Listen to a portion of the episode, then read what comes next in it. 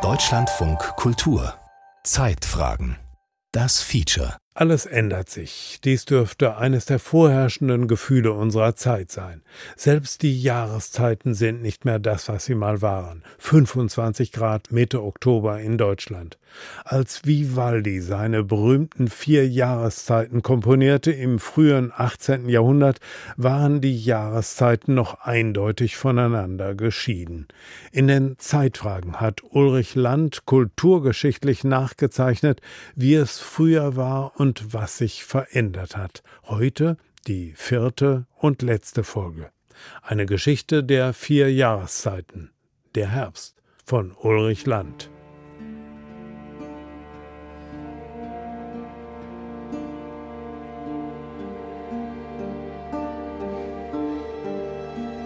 Antonio Vivaldi, Vier Jahreszeiten, der Herbst.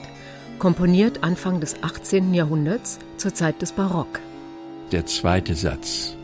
Das gehört mit zum Schönsten, was Vivaldi jemals geschrieben hat. Das ist etwas ganz, ganz Großartiges und weist weit in die Zukunft. Bernhard Wulff, lange Jahre Musikprofessor in Freiburg. Das ist eine Akkordstudie von fast frei schwebenden Harmonien. Er bewegt sich völlig frei in diesem Tonraum. Und er versucht so nach eigener Auskunft den Schlaf eines Trinkers darzustellen, der von einem milden Lüftchen irgendwie umschmeichelt wird. In allen europäischen Kulturen hat der Herbst was mit Ernte zu tun und mit Dankbarkeit dafür, dass man die Früchte hat und auch den Wein hat. Und ja, Bacchus ist so eine Figur, ein Beiname des Dionysos, Gott des Weins, des Rausches, des Wahnsinns.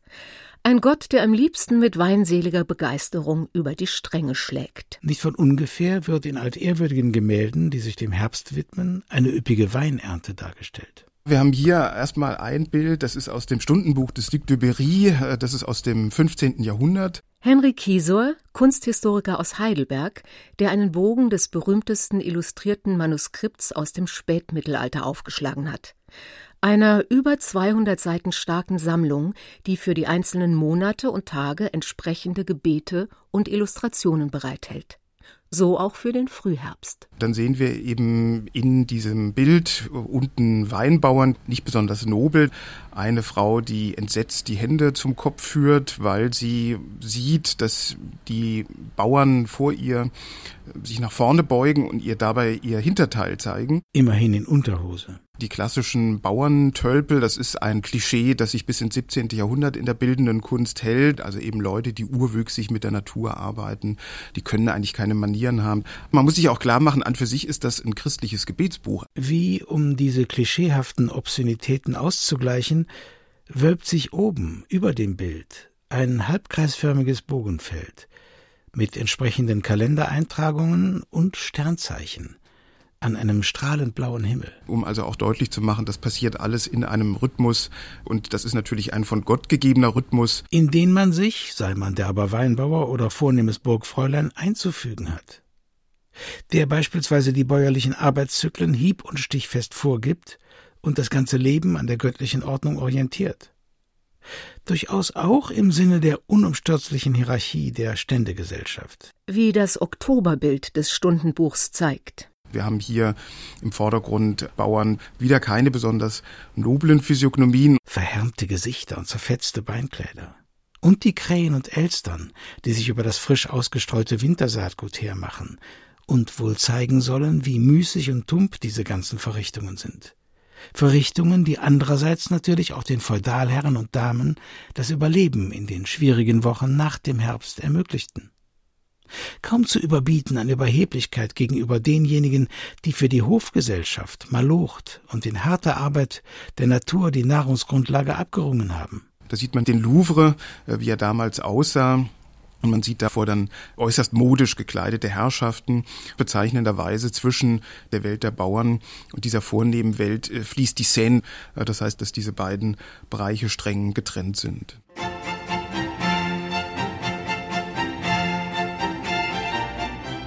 Der Herbst ist nicht das stärkste dieser vier Werke. Der erste Satz ist eine Karikatur von Bauernkultur.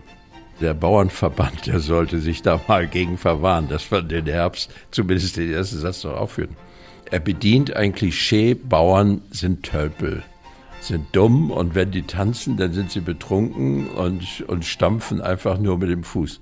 Dabei ist traditionelle Musikkultur, insbesondere in Italien, ein ganz reicher Volksschatz, ja, hochdifferenziert.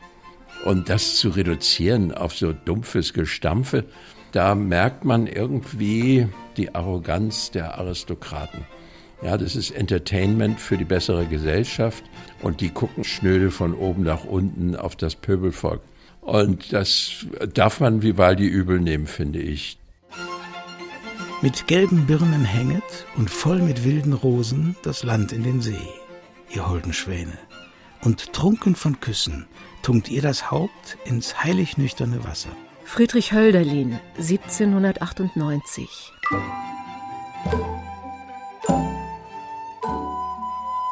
Heute haben wir ja ein ganz besonderes Thema. Ihr habt ja auch Erntekörbe mitgebracht. Voll mit Kürbissen und Äpfeln und Weintrauben und Kartoffeln, was es in diesem Jahr ähm, halt an Ernte gab. Anfang Oktober in der Grundschule in Vogtsburg am Kaiserstuhl. Erntedankfeier. Das Kirchenfest im Jahr, das man als Kind so liebte, weil es einem am unmittelbarsten einleuchtete. Da fahren die Kinder auf den Acker nach Burgheim und säen dort, pflegen dort die Pflanzen und vor allem ernten die am Schluss und macht dann mit den Kindern dort eine Mahlzeit auf dem Acker vor Ort mit den frisch geernteten Dingen. Schulleiter Sebastian Ruf. Das ist so eine ganzheitliche Wahrnehmung und auch mal in den Dreck reinfassen, da rauszufinden, was ich wegzupfe und was ich nicht wegzupfe. Oder das war für mich ekelhaft, die Erde anzufassen. Da war ein Regenwurm, äh, der war auf meiner Hand. Da die meisten Kinder auch in ländlich geprägten Gegenden fast nur noch unter Dächern unterwegs sind, sieht er die Grundschulen in der Verantwortung, den Erlebnishorizont der Kinder zu erweitern. Gerade was den Jahreszeitenrhythmus angeht. Gerade im Herbst, wenn nicht alles stromlinienförmig clean ist. Wenn Matsch das Regiment in Feld, Wald und Wiese übernimmt. Gott unser Vater, wir danken dir für diese wir danken dir für die gute Ernte, aber wir sind traurig, dass Menschen in anderen Ländern kein gutes Essen haben. In der Tat, der Herbst ist nicht nur lustig.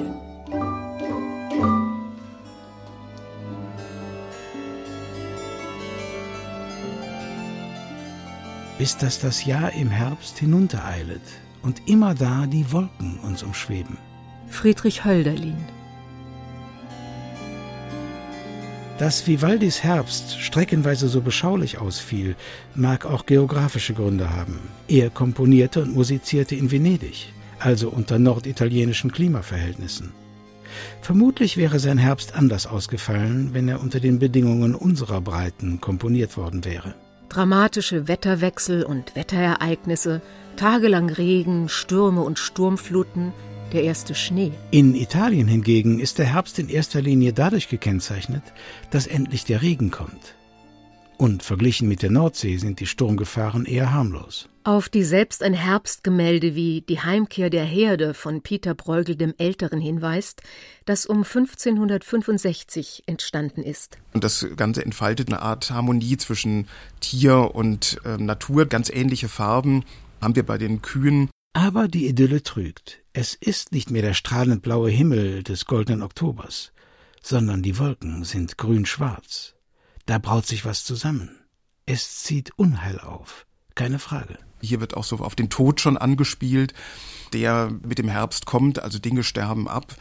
Und das wird auch eine gewisse ja, Jenseitigkeit angedeutet durch solche Symbole. Kein Vergleich zu den weinselig-bachiantischen Partys und den Früchtebergen in den ersten Herbstwochen. Abschied und Tod sind die Themen der Pinselzeichnung Herbst, die der Romantiker Caspar David Friedrich 1826 anfertigte und dabei offensichtlich die Jahreszeit, aber auch den Lebensherbst im Blick hatte. Unten rechts ein Paar, das sich offenbar uneins ist, wo es hingehen soll.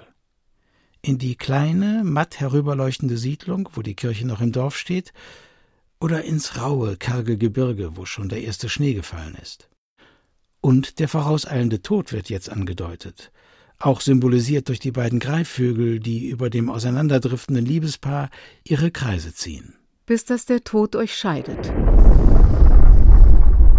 Das Jahr ohne Sommer, 1816, als bei einem Vulkanausbruch in der Südsee so viel Asche in die Atmosphäre geschleudert wurde, dass selbst am anderen Ende der Welt, in Europa, die Sonne nicht mehr durchkam. Das ganze Jahr war extrem, aber auch der Herbst, insbesondere was die Ernte anbelangt. Also vor allem in höheren Lagen mussten die Feldfrüchte einfach geerntet werden, als sie noch gar nicht reif waren. Getreide und Gartengemüse, und schließlich auch die Kartoffeln. Weil es auf einmal Frost gab im frühen Oktober 1816 und man hatte einfach Angst, gar nichts ernten zu können. Also hat man dann die Feldfrüchte einfach unreif aus der Erde genommen. Das ist natürlich besonders problematisch. Wenn es noch nass ist, dann faulen die leicht. Katrin Klemann, Umwelthistorikerin in Bremerhaven.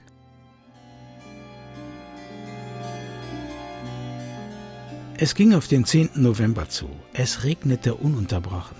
Es tobte ein feuchter Nordwest, der wütend den Regen an die Fenster warf. In der Ferne tollten Donner. Immer wieder fanden einige Tropfen den Weg tief in die arglosen Schornsteine hinunter, zischten einen Augenblick im Feuer und sprenkelten die glühenden Scheite mit Schwarz. Sturm auf Sizilien, Giuseppe Tomasi di Lampedusa in seinem Roman Der Leopard.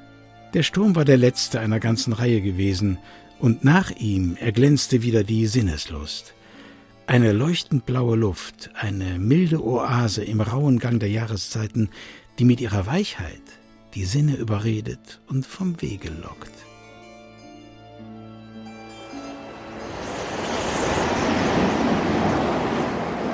Als besonders dramatisches Wetterereignis im Herbst sind in den Küstenregionen seit jeher Sturmfluten gefürchtet. Die Buchadi-Flut das war eine verheerende Sturmflut in der Nacht vom 11. auf den 12. Oktober 1634 an der Nordseeküste. Das war sehr problematisch, weil ungefähr 8.000 bis 15.000 Menschen dabei gestorben sind. Die Deiche, die Eisschollen in den Wintern zuvor schwer beschädigt hatten, waren noch nicht fertig repariert. Und überhaupt waren die Deiche in einem miserablen Zustand. Nicht zuletzt, weil in Europa der Dreißigjährige Krieg tobte und die ökonomischen Ressourcen über Gebühr strapaziert waren. Früher oder später werden die Deiche aufgestockt werden müssen. Je nachdem, was jetzt passiert politisch, ob wir nur einen Grad Klimawandel sehen oder fünf oder sechs, das wird gewaltige Auswirkungen haben. Zum ersten Mal wurde in der breiten Öffentlichkeit gemutmaßt, die Klimakatastrophe könnte bei uns angekommen sein, als Anfang 1990 drei Jahrhundertstürme dem vollklimatisierten Alltag heftig ins Gesicht bliesen. Daria, Wiebke und Vivian, wie man die verheerenden Berserker zärtlich nannte, an den weiblich unheimlichen Furor gemahnend, der jederzeit aus heiterem Himmel auf uns niederkommen mag. Was denn prompt die Frauenbewegung auf den Plan rief und die Klimatologen aller Herrenländer fühlten sich genötigt, Wirbelstürme von nun an auch mit männlichen Vornamen zu bedenken was auch nicht geholfen hat. Seither sind die Herbststürme und Wetterkatastrophen, sonnendurchwirkter November hin, milder Winter her, keineswegs weniger geworden. 1999 Orkan Lothar, 110 Tote mit Schäden für 11,5 Milliarden Euro, der verheerendste Sturm des 20. Jahrhunderts. 2002 Orkan Jeannette, 47 Tote. 2018 Herbstunwetter im Alpen- und Adriaraum mit 38 Toten. Herbst war in früheren Jahrhunderten eine Zeit der Vorbereitung. Der Winter stand vor der Tür. Vorräte mussten angelegt werden, die in den nächsten Wochen und Monaten über Wohl und Wehe, über Tod und Leben entschieden. Zurück zum Stundenbuch des Duc de Berry das Novemberblatt. Wir sehen hier also einen Bauern. Wieder mit dümmlichem, geradezu grotesk entstelltem Gesicht, mit grimmiger Hakennase und stupiden Glubschaugen. Flankiert von fresssüchtig grinsenden Schweinen, von denen einige ihren drallen Hintern mit gekringelten, aber fallisch auslaufenden Schwänzchen ins Bild strecken. Während der Bauer, gerade einen Ast in Eichenbäume hineinwirft, um auf die Art und Weise nämlich die Eicheln zu ernten, die dann von den Schweinen gefressen werden. Das heißt, hier geht es also darum, dass man jetzt für den Winter die Schweine richtig dick und fett bekommt, äh, damit sie dann eben auch den Winter gut überstehen, beziehungsweise dann im Winter auch geschlachtet werden können. Die Blätter färben sich dann gelb, rot, braun, wenn die Sonneneinstrahlintensität und auch die Dauer dann immer kürzer wird. Frieder Wieland, Revierförster im Hochschwarzwald. Dann ziehen die dieses Chlorophyll aus den Blättern raus, quasi eine Reserve, mit der sie dann im nächsten Jahr wieder starten können. Auf Stufe 1 der Herbstagenda bei Bäumen und Sträuchern aber steht die Knospenbildung. Die legen die jetzt schon an, weil die im Frühjahr da gar keine Zeit mehr für hätten. Die Knospen werden angelegt, fürs erste jedoch in Hab-Acht-Stellung versetzt bevor dann im Frühling der endgültige Austrieb geradezu explosionsartig vonstatten geht. Denn dann ist Eile geboten, damit der Baum schnellstmöglich in die Höhe wachsen, sich einen Platz an der Sonne sichern und möglichst viel von der Vegetationsperiode profitieren kann. Aber so ein Senkrechtstart will gut vorbereitet sein. Ein halbes Jahr vorher, im Herbst. Die Bäume können Knospen nur bilden, solange die Blätter noch am Baum hängen und Photosynthese betrieben werden kann. Dabei wird unter dem Einfluss von Wasser, CO2 und Sonnenenergie nicht nur Sauerstoff freigesetzt, sondern auch Glucose, also Zucker, gebildet. Der Stoff, aus dem die Knospen sind. Im Winter dann wachsen die Triebe in den Knospen nicht weiter. Es herrscht Knospenruhe. Hängen im Schacht. In den Knospen ist fürs kommende Jahr bereits ein kompletter Zweig inklusive Blättern und Blüten angelegt. Und damit bis dahin das Überdauern garantiert ist, ist die Knospe von dicken, pergamentartigen Schuppen umschlossen und überzogen mit einer wachsartigen oder harzigen Schicht, sodass weder Insekten noch Bakterien noch Pilze eindringen können. Nicht mal Wasser, das bei Frost die Zellstruktur der jungen Triebe durch die Eiskristalle zerstören würde.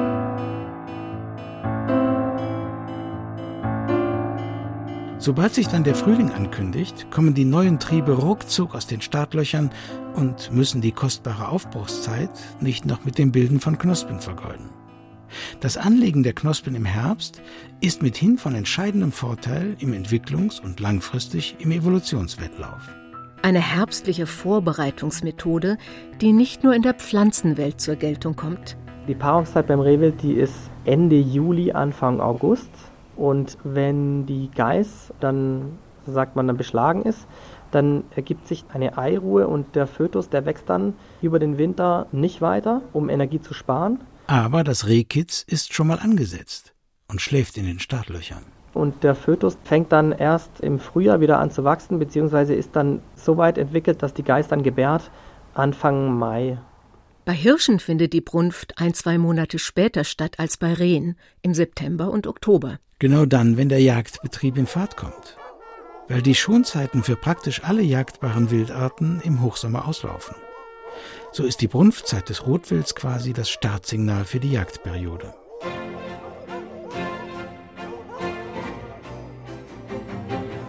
Wir erinnern uns vielleicht, wenn wir heute den Herbst hören von Vivaldi, nicht mehr so daran, dass das irgendwas mit der Jagd zu tun hat. Also dass da ein Tier verletzt wird und irgendwie verröchelt. Angeblich hört man da Gewirrschüsse mit Echo. Pff, ja, also ob man das alles da so raushört, das ist dann eben die Sache.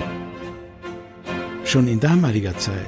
In der Zeit des Barock, als Vivaldi seine vier Jahreszeiten komponierte? Schon damals trafen die Jagdanklänge nur bei wenigen Erlesenen auf eine konkrete Erfahrungsbasis. Denn die Jagd war dem Adel vorbehalten. Normalsterbliche, zumal Bauern, waren davon ausgeschlossen. Ich bin kein Jäger, ich kann mich aber nicht erinnern, jemals Jagdhörner auf der Jagd gehört zu haben. Das können die gar nicht mehr, die Jäger.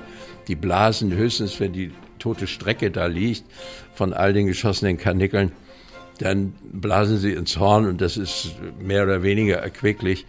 Aber so diese jubelnden Hörner, diese ganzen äh, motivischen Klischees, die versteht man heute eigentlich nicht mehr. Das ist irgendwie Duft aus alter Märchenzeit so. Der durch den Herbstwald röhrende Hirsch im goldverschnörkelten Zierrahmen überm Sofa ist alles andere als nur eine Beschwörung der Idylle. Er ist auch ein Signal des Umbruchs, des Aufbruchs, eines Kampfes untereinander, der höchsten Energieaufwand erfordert. Die Brunftzeit ist eine Periode, die sich nicht gerade durch zartfühlende Empathie auszeichnet. Es wird hart gekämpft. Knochenhart. Wie so oft bei Männchen, es geht um Macht und Mädchen.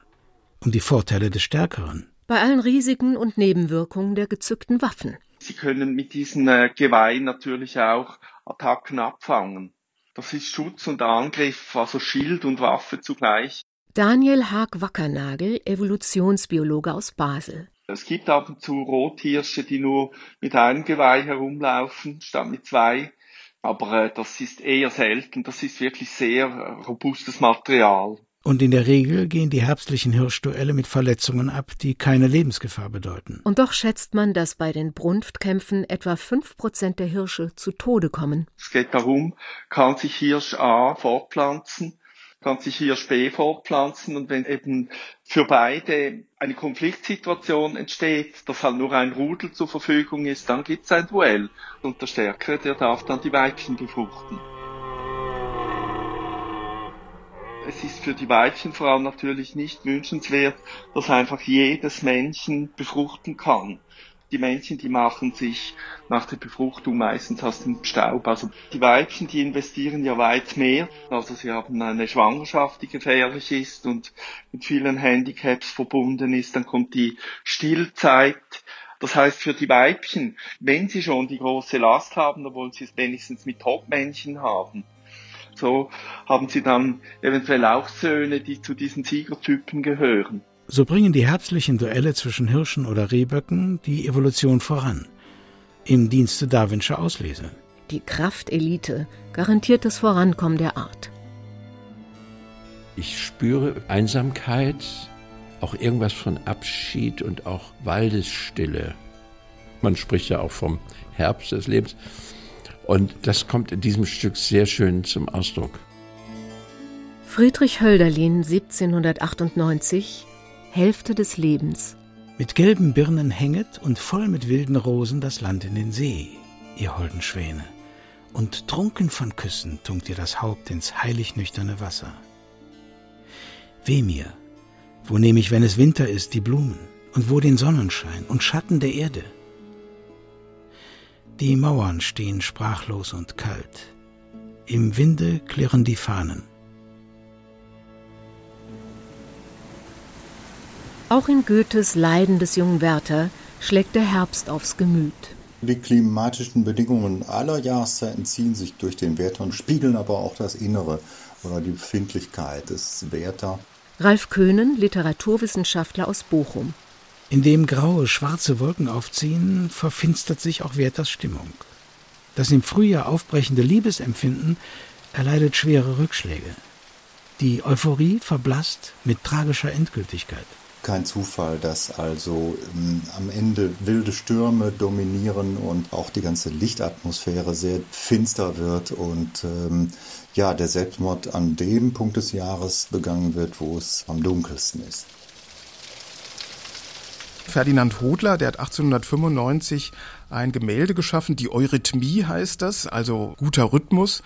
Man soll als Mensch im Rhythmus mit den Jahreszeiten sich adäquat verhalten. Was der Schweizer Jugendstilmaler Hodler anhand von fünf greisen Männern symbolisiert, die über weinrotes Herbstlaub durchs Bild schreiten oder schleichen, durch dichten Nebel, der einen nicht sehen lässt, wohin, woher mit einem an Melancholie und Trauer nicht zu überbietenden Gesichtsausdruck. Gehüllt in gespenstisch anmutende weiße Gewänder. Hier wird Herbst definitiv nicht assoziiert mit üppiger Ernte und frischem Wein und auch nicht mit stürmischen Naturgewalten, sondern mit einem langsamen, unumkehrbaren Abschied. Alte Männer, die dem Tod entgegengehen, die eigentlich wissen, dass nicht mehr viel kommt, die das aber mit einer gewissen Gefasstheit tun, also Einpassung des menschlichen Lebens in die Rhythmen der Natur, der Herbst als eine Zeit, wo Dinge zu Ende gehen. Traurig, aber alles in Ordnung. In einer Ordnung, die unser Leben bestimmt, seit Menschen gedenken. Der Rhythmus der Jahreszeiten, der Rhythmus des Lebens. Im Herbst eben, wenn wir dann diese, diese goldgelbene Farbe von den Laubbäumen haben und dann die Sonne auch immer ein bisschen tiefer steht, dann ergibt sich so ein gelbes, warmes Licht. Das ist einfach wunderschön. Das Erdenrund ist so geschmückt Und selten lärmet der Schall durchs offene Feld. Die Sonne wärmet den Tag des Herbstes mild. Die Felder stehen als eine Aussicht weit. Die Lüfte wehen die Zweig und Äste durch mit frohem Rauschen. Wenn schon mit Leere sich die Felder dann vertauschen, der ganze Sinn des hellen Bildes lebet, als wie ein Bild, das goldene Pracht umschwebet. Friedrich Hölderlin, Der Herbst von 1837, wenige Jahre vor seinem Tod verfasst. Paul Klee, also auch einem Schweizer Künstler, herbstlicher Klang, 1920 gemalt. Nicht unmittelbar die Anmutung von Melancholie, Trauer, Tod, sondern im Gegenteil, diese Farben sind leuchtend und die sind gehalten in so einer Art mosaikartiger Struktur. Ein abstrakter, kantiger Wald, leicht schwankend im Wind. Leuchtende Gelbtöne, kühle Blautöne, aber alles in allem dominieren doch diese starken Orange, Rot und auch äh, lila Töne. Und die erzeugen dann so ein rhythmisches Muster, das etwas Heiteres irgendwo hat. Und die herbe, die selbstgenügsame Schönheit des Herbstes zelebriert ohne dass Paul Klee irgendwo irgendeinen Menschen in Erscheinung treten lassen würde. Nicht eine naturalistische Wiedergabe von Herbstphänomenen, sondern da versucht er, das Ganze auf das Wesentliche zu reduzieren und die Vielfalt der Phänomene äh, zueinander in einen Rhythmus auch wiederzusetzen. Entscheidend ist für ihn, der Herbst ist eine warme, leuchtende Jahreszeit gegenüber all dem Kühlen, was nachher dann auch kommen kann. Eine Übergangszeit, die von Kontrasten dann auch lebt, die nochmal von einer unglaublichen Vitalität geprägt ist, wo ganz viel sich verändert und wo gleichzeitig auch Dinge vorbereitet werden. Die spektakuläre Brunft des Rotwilds, nicht zu bremsender Pilzwuchs im Unterholz, Knospenbildung an Büschen und Bäumen. Das Leben geht in die nächste Runde. Nach dem Spiel ist vor dem Spiel. In Mitteleuropa war man im ausgehenden 19., spätestens aber im 20. Jahrhundert zu Paul Klees Zeiten so weit, dass man sich weitgehend unabhängig von den Jahreszeiten gemacht hatte. Die Möglichkeiten, Lebensmittel zu konservieren, aus den Kolonien einzuführen, weltweit zu handeln und zu händeln, machten die ehedem überlebensnotwendigen Vorräte, die jeder Haushalt im Herbst anlegte, überflüssig. Umso mehr konnte man anfangen, den Herbst zu genießen und in ihm mehr als nur den Vorboten des dreuenden Winters zu sehen. Heute sind die Jahreszeiten so belanglos geworden, dass es um die Auseinandersetzung der zeitgenössischen Kunst mit beispielsweise dem Herbst ziemlich still geworden ist. Ehrlich gesagt, das ist vielleicht ganz bezeichnend. Mir würde jetzt auf Anhieb gar kein Werk des 21. Jahrhunderts einfallen, weil das bei uns aktuell gar kein großes Thema mehr ist. Die Jahreszeiten sind keine existenzielle Herausforderung mehr, sind zur dekorativen Fotofolie geronnen. Vielleicht freuen wir uns noch, wenn Schnee fällt, wenn die Maisonne die sattgrünen Bäume leuchten lässt, wenn der goldene Oktober die Blätter bunt färbt. Aber ansonsten? Man guckt mal auf so eine Wetter-App und schaut, wie das Wetter draußen so ist. Und das nicht nur für die Zukunftsprognose, sondern auch, um rauszubekommen, wie das Wetter gerade im Augenblick ist. Man traut der App mehr als dem eigenen Blick in den Himmel. Wobei diese Entkopplung von den jahreszeitlichen Bedingungen momentan wieder zu kippen scheint da wir jetzt ja dieses Zeitalter der Sorglosigkeit gerade dabei sind zu verlassen. Wie wird der Winter? Reichen die Gasvorräte? Die wievielte Corona-Welle bricht im Herbst in welcher Heftigkeit über uns herein? Welche Katastrophen beschert uns die Erderwärmung? Dass wir jetzt eigentlich in diesen Status der frühen Neuzeit zurückkehren, wo man eben nicht über alles Souveränität hatte und sagte ja, total egal, was, was für Wetter wir haben, ändert sich ja gerade ganz stark, weil wir von Unwettern heimgesucht werden, die dann Auswirkungen haben auf Ernten, auf menschliche Sicherheit bis hin zum Reisen auch. Und ich bin mal sehr gespannt, wie künstlerische Auseinandersetzungen mit dem Herbst künftig aussehen. Also ob die noch so wie Klee sagen können, ich sehe vom Menschen total ab oder ob wir jetzt nicht sehr viel stärker den Menschen wieder in den Mittelpunkt rücken werden. Der Mensch, der sich in den letzten ein, zwei Jahrhunderten die Erde untertan gemacht hat, sich vom Rhythmus der Jahreszeiten unabhängig gemacht hat, der Mensch herrscht eben doch nicht über die Naturgewalten. Eher umgekehrt.